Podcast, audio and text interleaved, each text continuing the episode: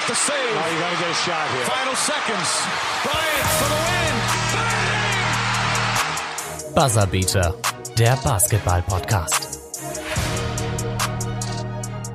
Einen wunderschönen guten Morgen und liebe Grüße von dem Buzzerbeater-Team. Mein Name ist Finn und an meiner Seite ausgeschlafen. Komplett ausgeschlafen bin ich, David. Hi, alle zusammen. Wir haben jetzt 5.12 Uhr in der Früh am Montag. Die Sonne in München geht langsam schon wieder auf. Das Spiel Phoenix Suns, Milwaukee Bucks Game 3 ist gerade zu Ende gegangen und die Milwaukee Bucks haben mit 120 zu 100 das Spiel für sich entschieden. David, was sind die Main Takeaways, die du jetzt hattest von diesem Spiel? Warum haben die Bucks jetzt das Spiel gewonnen? Zu Hause natürlich. Und warum lief es davor nicht so gut? Du willst gleich richtig tief in die Analyse reingehen. Sowas ich merk's, ich merk schon. ja, also erstmal mich hat's ein bisschen überrascht. Ich hätte tatsächlich schon damit gerechnet, dass die Bucks gewinnen, aber nicht jetzt in der Form, dass sie, dass auch so ein Blowout hinten raus wird. Ähm, aber ich glaube, Main Takeaway war mal wieder, Coach Butt hat bisschen angepasst. Mal mhm. wieder. Also hat man ja schon in, in Spiel 2 gesehen, dass er da ein paar Sachen verändert hat, auch in der in der Defense, in den Matchups, dass sie schon auch jetzt versuchen, das hat man heute auch wieder viel gesehen, dass sie die Andre Ayton attackiert haben. Das war, glaube ich, auch einer der Schlüsselfaktoren, ähm, weil die Andre Ayton nur die Hälfte der Spielzeit dieses Mal auf dem Feld war. In Spiel 1 waren es noch 39 Minuten, heute waren es nur 24. Und dadurch, dass ja, da hatten wir schon drüber geredet, Darius Saric nicht mehr mitwirken kann in den Finals, weil er ja sich das Kreuzband gerissen hat, muss dann Frank Kaminsky oder wie wir ihn genannt oder wie ich ihn genannt habe, FK FK8. 8 die, die Nummer hatte ich nicht mehr parat. Ja, ich glaube, der musste, der musste dann 14 Minuten abreißen und das hat man halt in vielen Situationen gesehen. Das hat den Suns ziemlich wehgetan. Aber was war so von dir? Was nee. hast du so gesehen? Was war so das, der Key-Faktor vielleicht auch für die, für die Milwaukee Bucks? Ja gut, also wir haben ja letztes Mal tatsächlich in der Folge, das war nach dem ersten Spiel und noch vor dem zweiten, ähm, Coach Bud schön kritisiert und gesagt, dass er eigentlich so, dass er, dass die Milwaukee Bucks trotz ihm in den, in den Finals sind. Ähm, ich finde, der hat auch schon in Game 2 wirklich gute Einstellungen vorgenommen, ähm, was die Defensive anging. Hat ähm, mehr angeboten und hat sich nicht so von der Offense der Suns kontrollieren lassen wie im ersten Spiel und das ging jetzt genau weiter. Also hat jetzt im dritten Spiel wirklich das Gefühl gehabt, jetzt sind die Bugs am Zug gewesen, den Suns den Spielplan aufzudrücken. Also das Ball-Movement hat mir richtig gut gefallen. Das ist so, was mir hängen geblieben ist. Dieses Ball-Movement in der Offense von den Bugs wirklich, wirklich stark. Hat mich so ein bisschen an Spiel 2 erinnert. Die Suns, diese Frequenz, kurz vor der Halbzeit, ich weiß nicht, wie viele Pässe das waren, aber einige wo dann Jay Crowder den Ball kurz verloren hatte. Ja, ja, genau, das und dann haben wir trotzdem bisschen Schluss noch mit, gegangen. mit DeAndre Ayton schön gefinisht. So ein bisschen hat das Spiel das Gefühl gehabt. Klar, ähm, zu Hause zu spielen ist immer ein Vorteil. Das ist, glaube ich, so der Main Takeaway. Ich habe es tatsächlich gehofft, dass sie gewinnen, einfach weil ich es immer spannend finde, wenn eine Serie länger geht. Gleichzeitig habe ich es aber auch schon so ein bisschen, oder du hast es auch eigentlich schon davor erwartet, dass die Bucks gewinnen. Ein bisschen schon, weil tatsächlich, was du ja schon gesagt hast, ähm, die Anpassung, die glaube ich schon so die, die nicht ganz klar war, ob man die auch wirklich so bringen kann, weil es einfach von einem Spieler viel abhängt, war einfach, wie kann man Janis jetzt überhaupt einsetzen? Also in Spiel 1 haben wir schon drüber geredet, da war er eigentlich schon für das, wie man ihn auch noch gegen die Hawks gesehen hatte, relativ, er sah relativ fit aus für das, wie, wie sein Knie da eigentlich aussah nach der, nach dem Zwischenfall. Ich glaube, in Game 5 war's. Ich glaube, Game 5 gegen die Hawks, ähm, als er sich das Knie überstreckt hat.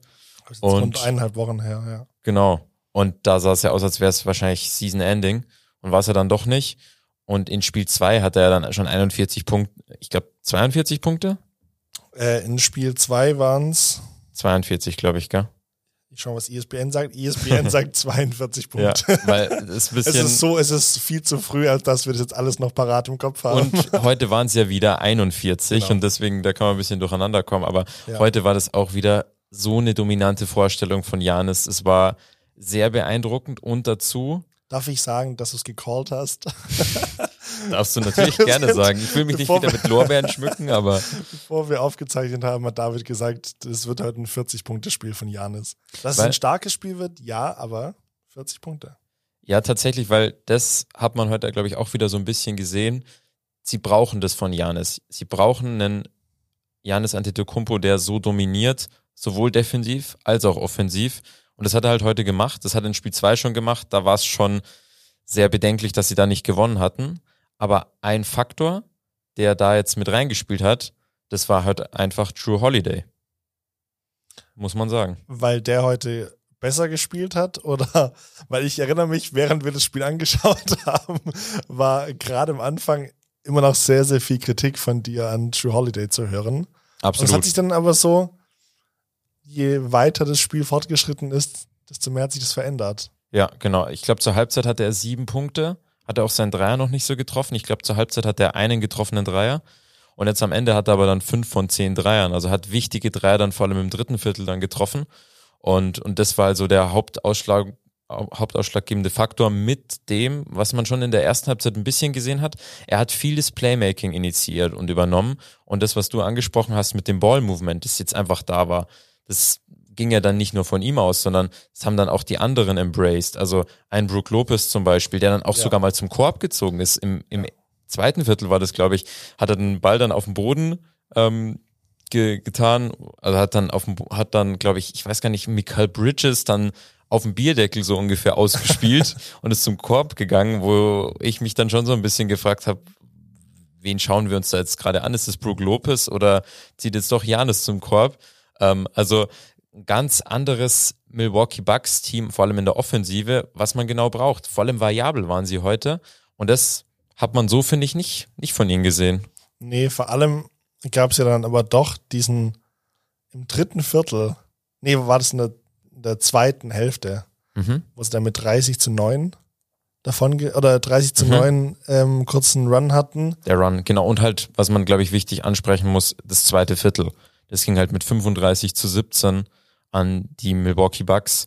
Und da haben sie schon mal, ich glaube, dann zur Halbzeit waren sie dann mit 15 vorne schon. Ja. Das hat natürlich schon mal so ein bisschen den Grundstein gelegt. Aber dann, wie du sagst, drittes Viertel, kamen die Suns ran und dann, Also sie kamen ran auf vier Punkte einmal, dann ist wieder größer geworden, dann war es kurz wieder auf zehn, dann war es plötzlich auf sechs. Also vor allem dieser Run war vor allem so überraschend, weil wir es gar nicht richtig mitgekriegt haben. Es ist plötzlich einfach passiert, es ging mega schnell und dann war es plötzlich auch schon wieder vorbei.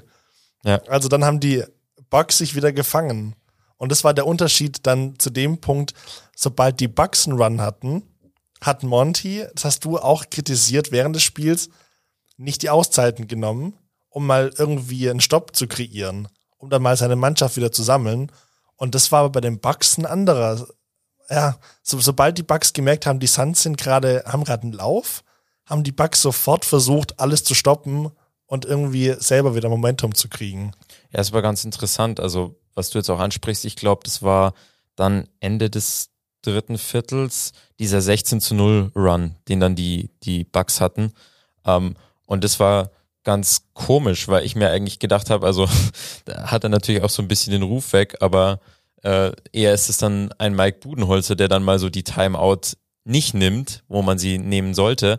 Und es war tatsächlich dieses Mal Monty Williams, der einfach meiner Meinung nach dann spätestens bei einem 8 zu 0 Run, dann muss die Auszeit kommen. Und so war dann, ich glaube, Ende, es war dann wirklich Ende drittes Viertel und dann waren sie halt mit, ich glaube, über 20 Punkten Das schon war hinten. aber zu einer Phase, wo auch gerade, glaube ich, nur Devin Booker auf dem, auf dem Parkett stand. Genau, und Chris Paul war von nicht drauf. Stars. Genau. Und über Devin Booker müssen wir auf jeden Fall reden. Also er, er schien dann auch ein bisschen angeschlagen zu sein, hat er ja auch schon so im zweiten Spiel so ein bisschen schon gewirkt, da hat er auch in den letzten Minuten dann nicht mehr mitgewirkt und da meint er dann, glaube ich, so in der Pressekonferenz, ja, es ist alles in Ordnung, aber sie haben, also er hat Vertrauen und das, das Staff hat auch Vertrauen in, in die anderen Spieler und es war dann auch nicht mehr nötig, dass er auf dem Feld steht. Aber da habe ich mir schon auch gedacht, okay, also eigentlich, es war immer noch relativ knapp, das Spiel auch in, in Game 2. Komisch, dass er nicht auf dem Feld stand. Wahrscheinlich ist da vielleicht auch irgendwie doch noch die Verletzung mit der Nase ein Problem oder, oder eine andere. Ähm, aber heute klar, wahrscheinlich hat es mit reingespielt, aber einfach auch seine Wurfaus Wurfauswahl war einfach nicht gut. Die war tatsächlich katastrophal. Also wenn man sich mal anschaut, was der von außen an Würfen genommen hat, ähm, wo einfach nur einer gefallen ist von sieben, das ist für Devin Booker Verhältnisse wirklich unterirdisch. Das war sah im letzten Spiel noch ganz anders aus. Da hat er sieben von zwölf Dreiern verwandelt mit 31 Punkten. Und das, das war halt diesmal, es waren so unnötige Würfe manchmal. Gerade wenn er merkt, es läuft gerade nicht, warum versuche ich dann zu, zu forcen? Also warum versuche ich dann es weiter zu probieren und zu probieren? Manchmal kommt man rein. Es ist auch gar nicht schlecht, dass man es weiter versucht. Bei True Holiday war das so ein Gefühl heute. Er hat es weiter probiert, irgendwann hat es geklappt. Aber bei Booker muss er sich doch irgendwann merken, okay, klappt nicht jetzt versuche ich was anderes. Und das hatten wir angesprochen in der letzten Folge. Booker ist zuständig für die Punkte. Das Erste, was er machen muss, ist scoren. So, bei Chris Paul muss es das nicht sein, sondern er kann auch manchmal, er muss nicht mit Punkten auffallen. Er kann auch als Assistgeber, als Spielmacher gelten. Aber bei Booker wird halt das nun mal verlangt. Und auch in der Zone waren es dann tatsächlich nur zwei, äh, zwei Würfe, die er verwandelt hat. Also von Booker kam da heute echt wenig. Ich will ihn jetzt nicht so stark kritisieren wegen diesem einen Spiel. Das siehst du, glaube ich, gerade anders, wie ich deinen Gesichtsausdruck deuten kann. Weil ich einfach glaube, im nächsten Spiel kann bei ihm schon wieder alles ganz anders aussehen. So schätze ich Devin Booker ein. Dass es tatsächlich jetzt mal auch so ein Spiel geben kann und im nächsten Spiel bounced er wieder komplett zurück. Ja, auf jeden Fall. Aber man muss ihn, glaube ich, heute echt ein bisschen in die Kritik nehmen, weil das, was du ansprichst, er hat halt 14 Würfe genommen und dass davon sieben Dreier sind, ist also klar, wenn er so ein Spiel hat wie in Game 2, was beim selten, also schon selten vorkommt, dass er so gut von der Dreierlinie trifft, dann okay, dann soll er natürlich auch die Dreier nehmen. Aber sonst ist es, ich will mich da nicht wiederholen, aber das ist einfach bei ihm so. Er hat eine einzige Baustelle eigentlich so in seinem Spiel, in der Offensive, und das ist halt der Dreier.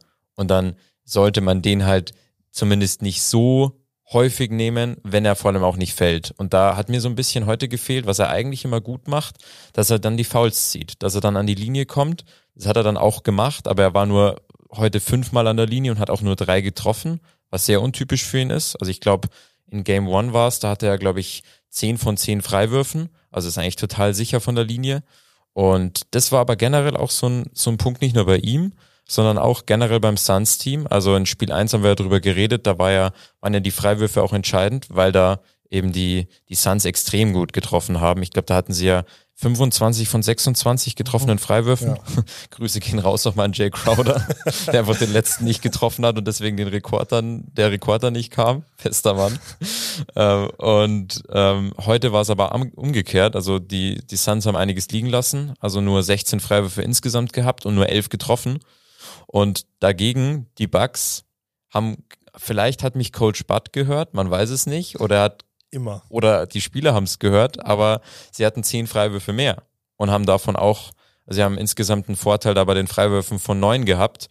Und das aber hat dann auch wieder einen, mitten einen Unterschied gegeben, weil sie einfach, da können wir, glaube ich, drüber reden auch, und das ist wichtig, das hat man auch von Anfang an das Gefühl gehabt, aber vor allem dann in der zweiten Halbzeit, sie waren einfach aggressiv, sowohl defensiv als auch offensiv auch ein Bobby Portis zum Beispiel, der abgefeiert wurde, mal wieder von den Fans, wie nochmal was mit also Bobby Crazy Eyes sprech können. Bobby, Bobby. Also Crazy so, Eyes ist sowas so von sensationell. Fanliebling.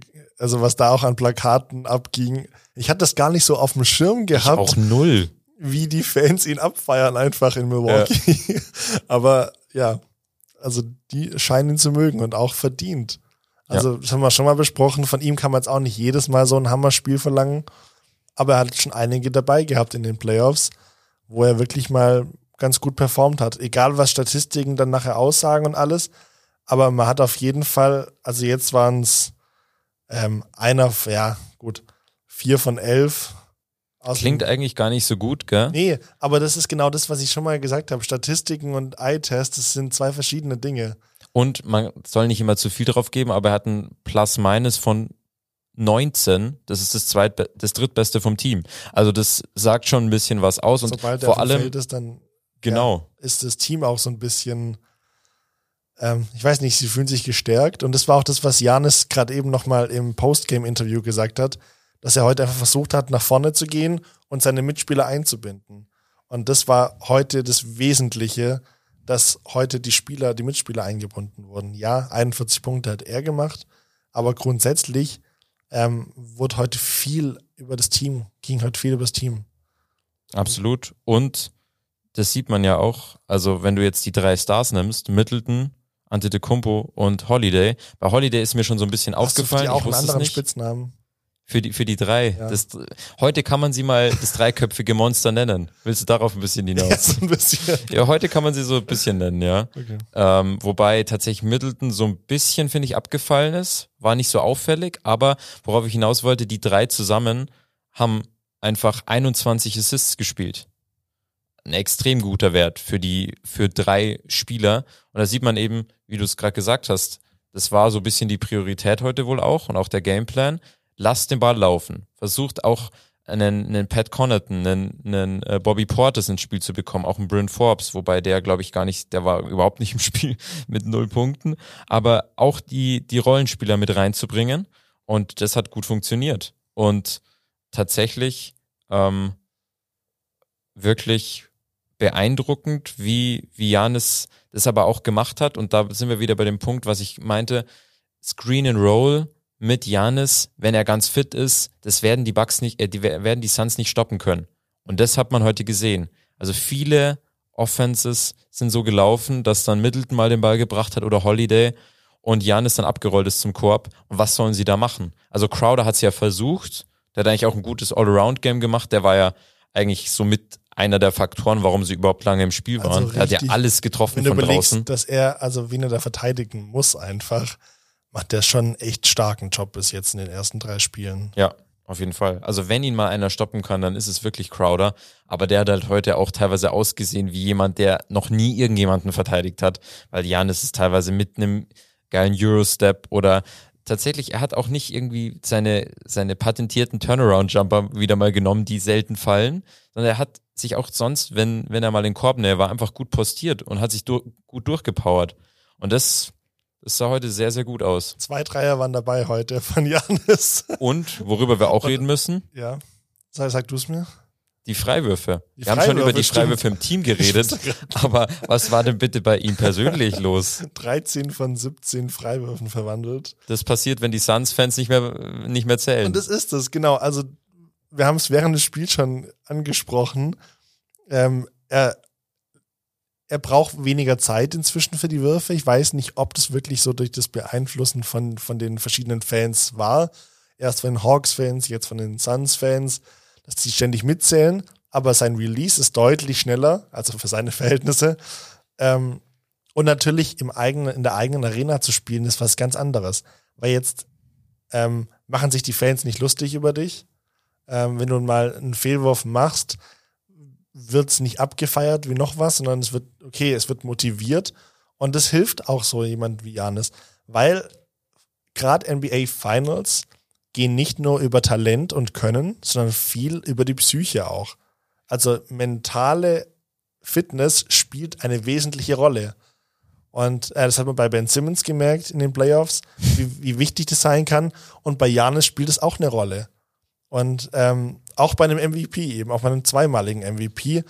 Und ähm, das hilft natürlich immer, wenn er zu Hause spielt. Und die Fans dann einfach im Rücken sind und ihn unterstützen.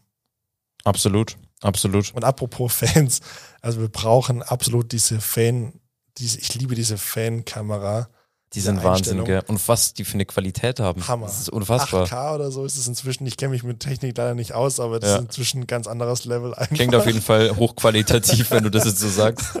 Und was Ja. wir auch gemerkt haben, ist es ist immer mindestens ein Fan dabei, wenn die Kamera auf den Fans ist, der einfach so gar keinen Spaß am Spiel hat. Und der vor allem dann so umschaltet von so, ja, ich, es juckt mich gerade gar nicht, dann sieht er sich im Bildschirm und dann so Feiert er sich ab. komplette. Veränderung je, allen, von allen Gesichtsausdrücken und von allen Emotionen. Also da kommen dann emotionale Ausbrüche, wo du dir so denkst, ah ja. Und dann ist genau. das das, was wir auch ähm, am Abend davor noch gesehen haben, Sonntag im Wembley Stadion, Fußball-EM, wenn die Fans im Stadion sind und bei den, in der NBA natürlich die Fans in den Arenen sind wieder richtig voll.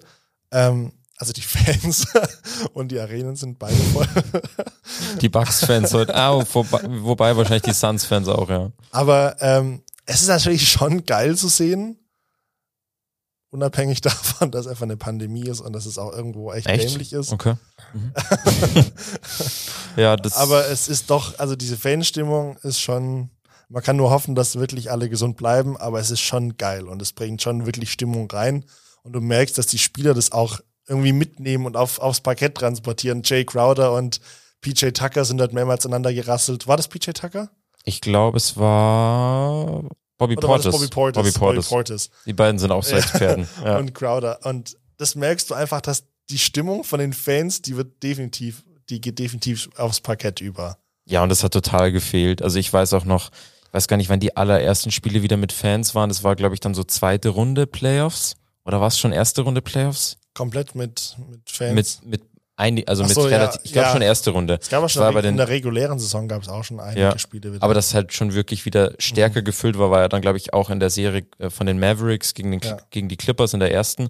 Und da habe ich schon, also ich am Anfang war ich, ich musste erstmal das wieder auf mich wirken lassen, weil ich das gar nicht mehr gewohnt war. So, hä, da ist ja wirklich Stimmung. Und es ist nicht irgendwie so Fake-Atmo, die man irgendwie wieder abspielt, sondern man hört die Fans. Ja. Und das macht natürlich einen Riesenunterschied. Deer District geht eh immer ab. Also die, diese, auch die Kamera nach außen immer, egal ob es jetzt die zwei Spiele in Phoenix waren oder jetzt in Milwaukee, aber auch da die Kamera nach außen. Es ist, also es macht was nicht nur mit den Fans und dem Team, sondern einfach die ganze, die beiden Städte sind so hinter ihren Teams. Was Phoenix und was Milwaukee da präsentieren seit letzter Woche oder auch in den Playoffs insgesamt schon, ist wirklich Hammerleistung.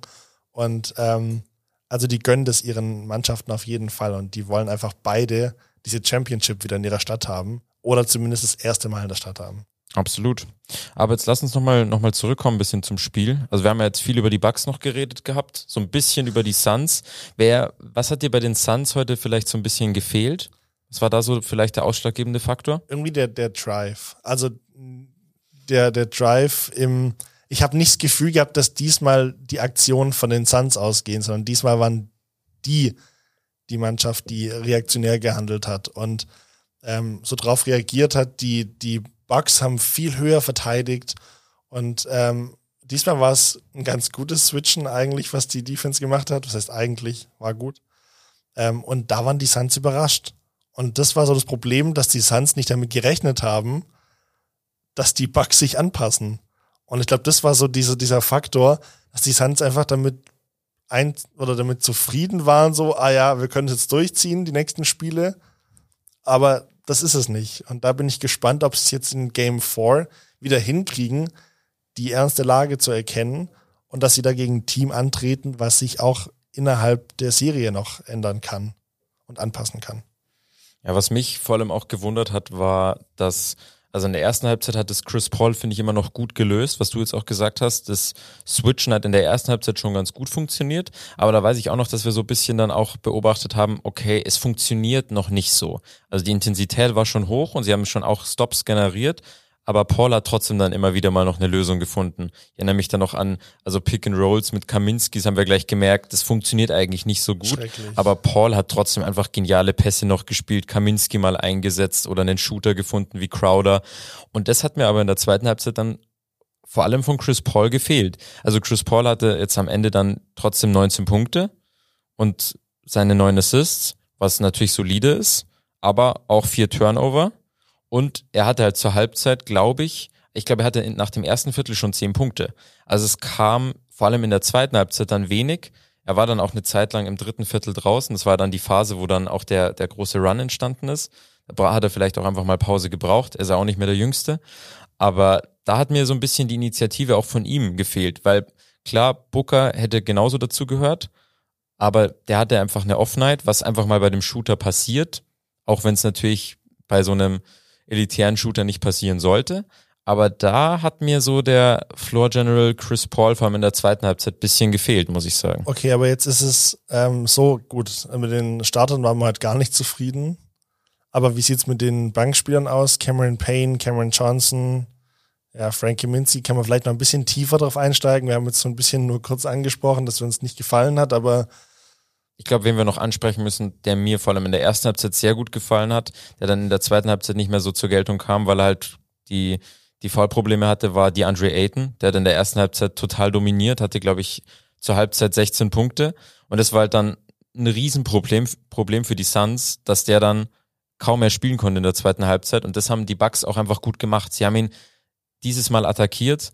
Holiday und Middleton sind jetzt auch mal an die Linie gekommen, was man gar nicht kannte. Das nicht nur mal Janis, also klar, Janis hat trotzdem von, ich glaube, 26 Freiwürfen waren 17 von ihm, aber auch die anderen Spieler haben attackiert und das war ganz wichtig. Und deswegen hat der Aiton dann halt diese Probleme, aber trotzdem offensiv hat er einen riesen Einfluss und das muss, glaube ich, das, das Haupt, das ist der wichtigste Faktor bei den Suns, muss man ganz klar sagen, dass Aiton nicht in so Foulprobleme kommt. Weil dann passiert nämlich das, Weil dann dass du ihn rausnehmen musst und dann kommt der Ersatz von ehemaliger, ehemaliger Hornets-Spieler ähm, Frank Kaminski. Ganz genau. Und das Problem daran ist, sie haben es ja auch ohne Frank Kaminski dann versucht. Weil sie sich dachten, gut, dann versuchen wir es klein. Weil sonst haben wir das Problem wieder in der Pick-and-Roll-Action, dass sie halt einfach Frank Kaminski Sorry, total diese Picks sind keine Picks, was der da setzt. Genau, offensiv, also die Picks kannst du ja vergessen. Ich glaube, ein, zwei Mal hat er, Ja, hat er dann auch Illegal Screen gepfiffen bekommen, weil er halt einfach keine, also Aiton kann es extrem gut und er kann es wirklich nicht gut. Zweimal auch gut abgerollt, also zweimal einen ganz guten Screen so, aber das war, glaube ich, eher. das war halt die Bucks Ausnahmeerscheinung. grad- Wenn die Bugs gerade nicht aufgepasst haben, so ungefähr. Es war aber definitiv nicht das Können, oder? Ja, und vor allem defensiv wird er einfach dann natürlich von den Die von den. Suns, äh, von den Bucks ähm, natürlich angegriffen, ist ja, Ja. klar. Und das haben sie dann mit Craig versucht, aber das hat man auch gemerkt. Bei den offensiven Rebounds hatten die Bucks heute auch totale Vorteile, weil diese Situationen, wenn dann Torrey Craig quasi der Center sein soll, das nutzen sie natürlich aus. Du hast Janis dann normalerweise mindestens im Spiel oder Brook Lopez, die zwei Meter elf oder zwei Meter, ist Brook Lopez zwei Meter, achtzehn? ich weiß es nicht genau, auf jeden Fall sehr groß. Und Torrey Craig ist halt zwei Meter, drei, glaube ich. Also wie soll der dann da auch groß Rebounds abgreifen? 2,13 Und Meter das ist halt- 13 ist Brook Lopez. Oh. Aber ja. Okay. Aber trotzdem dann noch zehn Zentimeter größer als, als Torrey Craig, glaube ich. Und das, das ist dann einfach ein Riesenproblem für die Suns. Und sonst zu den Rollenspielern äh, würde ich sagen, Campaign gefällt mir normalerweise immer sehr gut. Haben wir auch schon geredet über den Backup-Sit. Aber heute keine guten Entscheidungen teilweise getroffen, auch zu viel geworfen, auch in Phasen, wo sie nochmal ran hätten können, gekommen können und er dann einen Dreier einfach nimmt gegen den Mann, wo, wo man sich dann denkt, okay, Cameron Payne hat jetzt auch nicht den Wurf. Grundsätzlich würde ich schon Ähm, sagen, also gerade die beiden Spieler, Cam Johnson und Cam Payne, sind mit Abstand die besten Bankspieler bei den Suns. Ich würde es nicht gern einordnen, wen ich vorne sehe, weil grundsätzlich hat ist Cam Payne manchmal deutlich, oder was heißt deutlich, ist, manch, ist er manchmal besser als Johnson, aber gerade in den Finals und in den letzten Spielen ähm, hat Johnson auch oft gezeigt, was er, was er wirklich drauf hat. Und gerade sein Hustle ist heftig. Also wie der sich wirklich reinwirft und der, der Junge will spielen. Und der Junge hat Bock und der Junge will den Ring gewinnen. Und ähm, das war jetzt heute irgendwie von beiden nicht so das beste Spiel. Und ähm, ja, das braucht man. Johnson hat 30 Minuten gespielt, 14 Punkte, okay. Äh, aber eins von fünf von außen und ja, also ich weiß nicht. Er war noch der Bessere, muss man sagen, ja, von den beiden, genau, aber genau. aber auch nicht so überzeugend. So. Vor allem in der zweiten Halbzeit fand gerade ich. wenn du sagst, die Bankspieler sind dann immer wichtig, gerade wenn die Starspieler dann nicht performen, dann brauchst du von der Bank nochmal eine frische, ähm, ja, und die kam einfach nicht. Und dazu muss man sagen, als Team ist der Dreier einfach nicht gut gefallen heute. Vor allem, ich fand in der ersten Halbzeit hatten sie einige gute, gute Möglichkeiten, auch von draußen. Und die haben sie dann einfach nicht getroffen, bis auf eben Jay Crowder, der ein Wahnsinns, Wahnsinnsspiel hatte. Aber auch ein Michael Bridges im Spiel 2 ja überragend gewesen mit 27 Punkten, Aber wie aus dem Nichts. verteidigt. Also ich fand von außen auch oft gut verteidigt. Also wo er dann auch gar nicht die Würfe hatte, weil sonst Ja, also was oft gehabt, dass er einfach in der Ecke steht und einfach von da abdrücken kann, so. Ähm, diesmal wurde er schön, ja, ausgeboxt, ne, wird er, wie wird, wie wird Ja, wurde, haben gute Closeouts gespielt, Ja. die, die Bucks auf jeden Fall. Das hat man ja auch gesehen. Also klar, er hat jetzt am, im Endeffekt auch nur, was man schon vielleicht ein bisschen dann ihm, ihm anlasten kann oder kritisieren kann. Er hat nur vier Würfe genommen. Das kann halt eigentlich in 27 Minuten Spielzeit nicht sein. Also selbst wenn du gut verteidigt wirst, dann musst du zum Korb ziehen, musst du mal einen Foul ziehen, da muss dann mehr kommen so. Dass er dann nur, nur so wenig Würfe bekommt, das ist zu wenig. Aber das stimmt schon, das hat man schon auch gemerkt. Insgesamt, da muss man die Bugs wirklich loben, hervorheben. Da muss man auch mal Coach Butt loben. Ähm, gute Anpassungen und auch wirklich sehr, sehr gut im Team verteidigt. Ich sehe es schon kommen dass im nächsten Spiel die Bugs wieder richtig versagen. Weil Coach Butt wieder den Podcast gehört hat. Nein, ja. aber das ist tatsächlich das, was insgesamt auch bei Chris Middleton schon die ganze Saison so läuft. Er spielt schlecht, dann wird er kritisiert, dann spielt er plötzlich wieder besser, dann spielt er so gut, dass er wieder gelobt wird und dann spielt er wieder scheiße. Und das ist so das Ding, was bei den Bugs auch die ganze Zeit wieder passiert. Mega. Gegen die Nets hat man das gesehen in der Serie wo sie dann mal mit 30 verlieren und dann gewinnen sie plötzlich aus dem Nichts. Und ich weiß halt nicht, was das jetzt schon wieder war. Ich, wie würdest du jetzt Game 4 einschätzen? Mittwoch auf Donnerstag, in der Nacht ist Spiel 4. Glaubst du, die Bugs werden es jetzt da auch umsetzen können oder glaubst du, die Phoenix Suns werden sich nochmal anpassen können und vielleicht sogar ein Spiel auswärts holen und damit in 3-1 Führung gehen können? Also ich glaube, es wird ganz viel davon abhängen, wie Aiton agieren kann und wie viel er auch spielen kann. Ich glaube, davon hängt ganz viel ab. Und auch, wie fit bleibt Janis und wie kann Janis weiterhin dominieren? Finden die Suns darauf irgendeine Antwort? Ich denke, sie können darauf keine Antwort finden. Die einzige ist wirklich, dass du Jay Crowder immer gegen ihn stellst und ihn ein bisschen vor Probleme stellst, indem du zum Beispiel, was er ja auch in den ersten Spielen gemacht hat, teilweise einen, einen Offensivfoul annimmst oder ihn weiterhin faulst und dann vielleicht auch mal nicht ein Spiel von Janis erwischt, wo er 13 von 17 von der Freiwurflinie trifft. Äh, da bin ich gespannt, ob er das dann Aber im nächsten halt, Spiel halt, nochmal schafft. Reicht Aber es zu hoffen, dass Janis seine Würfe nicht trifft? Nee, das ist eine, das ist defensiv ist das das eine, dass du das wahrscheinlich schwierig eindämmen kannst. Aber ich denke, offensiv wird vor allem und das wird, glaube ich, auch passieren, Devin Booker wieder ein deutlich besseres Spiel haben. Also er wird sicher, glaube ich, ein besseres Spiel haben. Alles andere würde mich sehr wundern. Und ich denke, dass auch vor allem Chris Paul ähm, wieder mehr in der Verantwortung steht, mehr zu übernehmen, auch in der zweiten Halbzeit, in den wichtigen Phasen, was er normalerweise immer gut macht. Das hat mir heute ein bisschen gefehlt, wobei das ihn ja eigentlich immer so auszeichnet. Das war heute nicht so, nicht so vorhanden.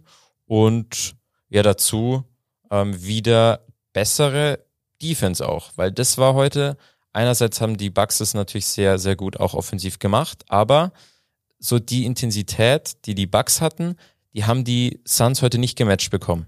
Die hatten sie heute nicht. Vor allem in der zweiten Halbzeit nicht. Und das müssen sie in Spiel 4 bringen, meiner Meinung nach, damit sie es schaffen.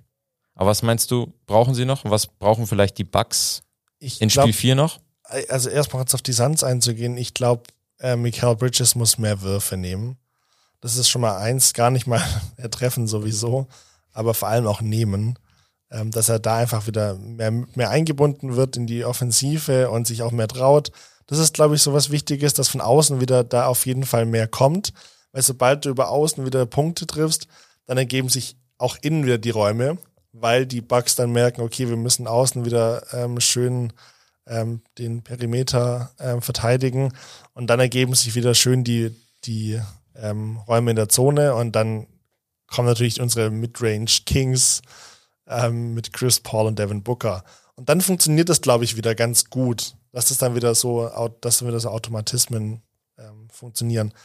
Bei den Bugs, glaube ich, die müssen tatsächlich jetzt genau da bleiben, dass sie ihr Spiel, ihr Spielplan umsetzen können und sich nicht aus dem Konzept bringen dürfen, auch wenn die Phoenix Suns mal ein paar gute Momente haben und das haben sie heute geschafft. Phoenix Suns hatten gute Momente dabei, wo es in den letzten Spielen dann vielleicht in die Richtung tendiert ist, dass die Bucks dann irgendwie nicht mehr ganz an ihren Plan geglaubt haben und sich dann angepasst haben zu sehr. Und es hat dann nicht mehr zu ihrer Spielweise gepasst. Und das glaube ich, dass, dass sie das durchziehen müssen jetzt, ähm, dass sie ihr Spiel anwenden. Und das hat man gegen die Hawks auch oft genug gesehen, dass sie sich oft genug von denen kontrolliert lassen haben. Ähm, und es muss nicht sein. Die haben zu gutes ähm, Personal, als dass sie da ähm, sich einfach zurückstellen können, zurückstellen müssen. Und warten müssen, was da das, das gegnerische Team bringt.